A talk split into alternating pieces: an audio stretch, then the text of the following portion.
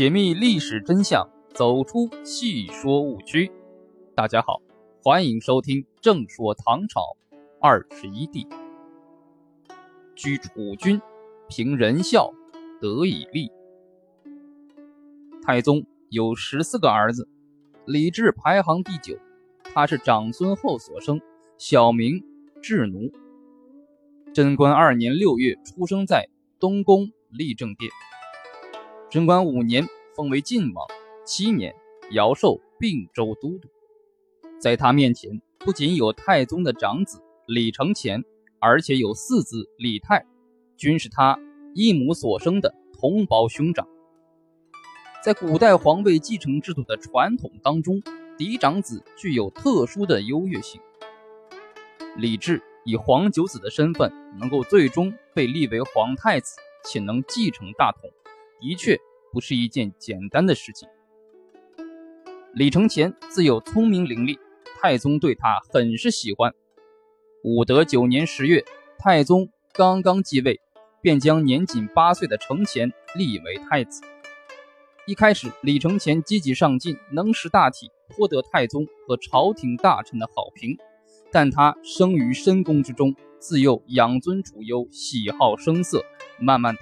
沾染了不少坏习惯，生活日益荒唐颓废，太宗便动了废立之心，开始鼠疫第四子，也即是长孙后所生的次子承乾的胞弟魏王泰。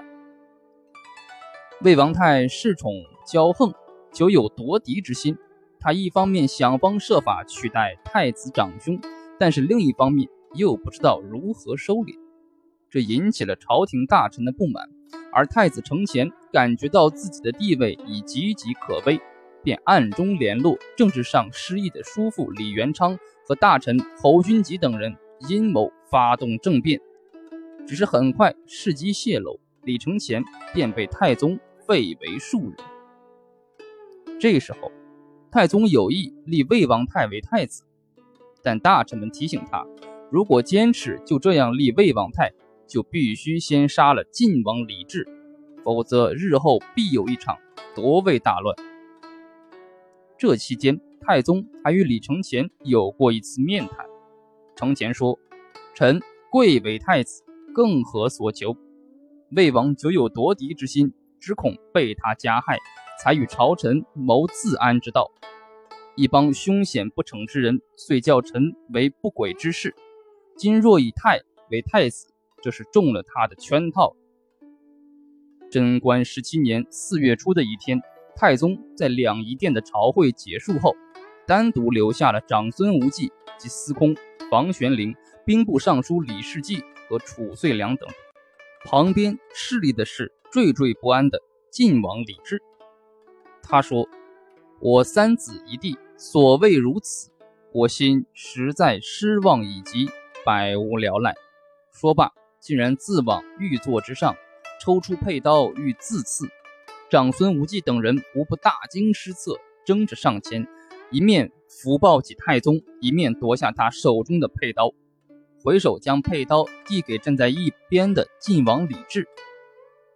长孙无忌似乎明白太宗此举究竟为何，也不再绕弯子，请他将心事刺事。此刻太宗才回答道。我欲立晋王。须知长孙无忌是李治的亲娘舅，他闻听此言，正中下怀，马上就毫不犹豫地说：“谨奉诏，有异议者，臣请斩之。”太宗对晋王说：“你的舅舅应许拥立你了，还不快快拜谢？”晋王于是急忙下拜。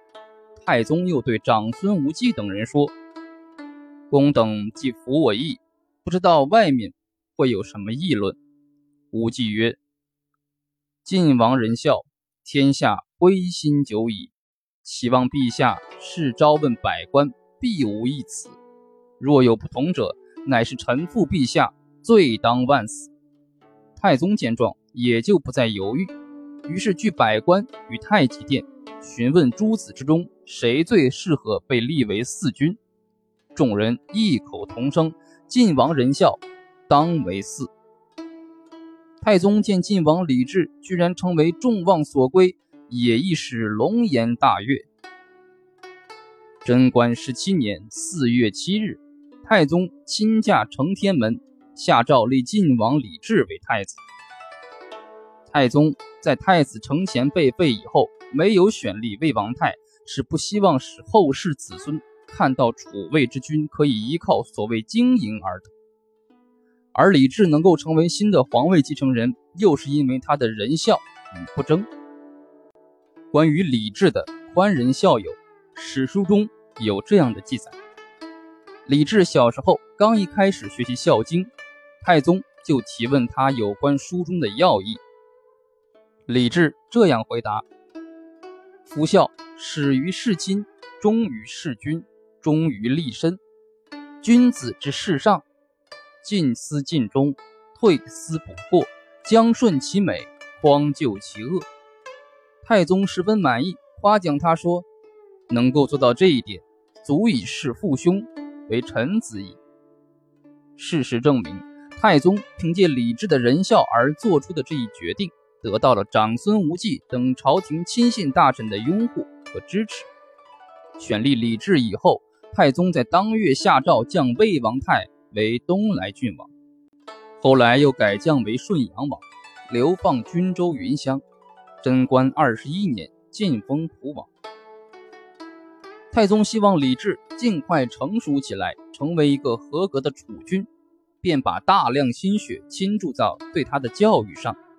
每逢世朝，常令在侧，官爵数正，或令参议，使李治得到实际的政治锻炼。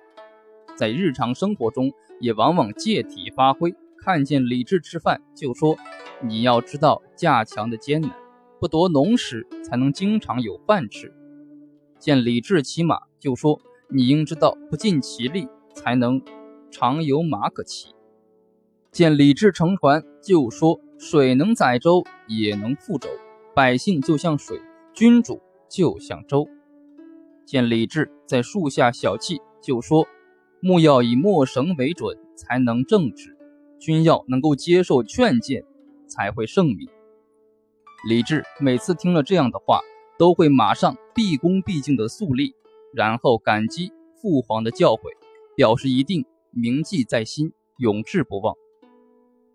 太宗晚年还亲自撰写《帝范》十二篇，赐给李治，从军体、建亲、求贤、审官、纳谏。去禅、戒淫、重简、赏罚、务农、乐舞、崇文等方面总结自己对李治循循善诱，要他明晰修身治国、安危兴废的帝王之道。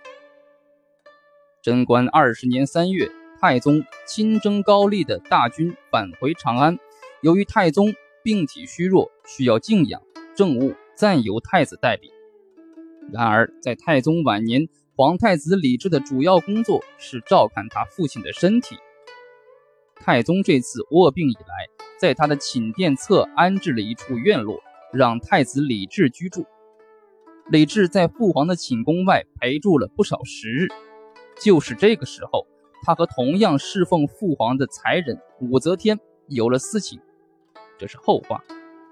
贞观二十三年五月二十六日。五十二岁的一代英主尝试在终南山的翠微宫。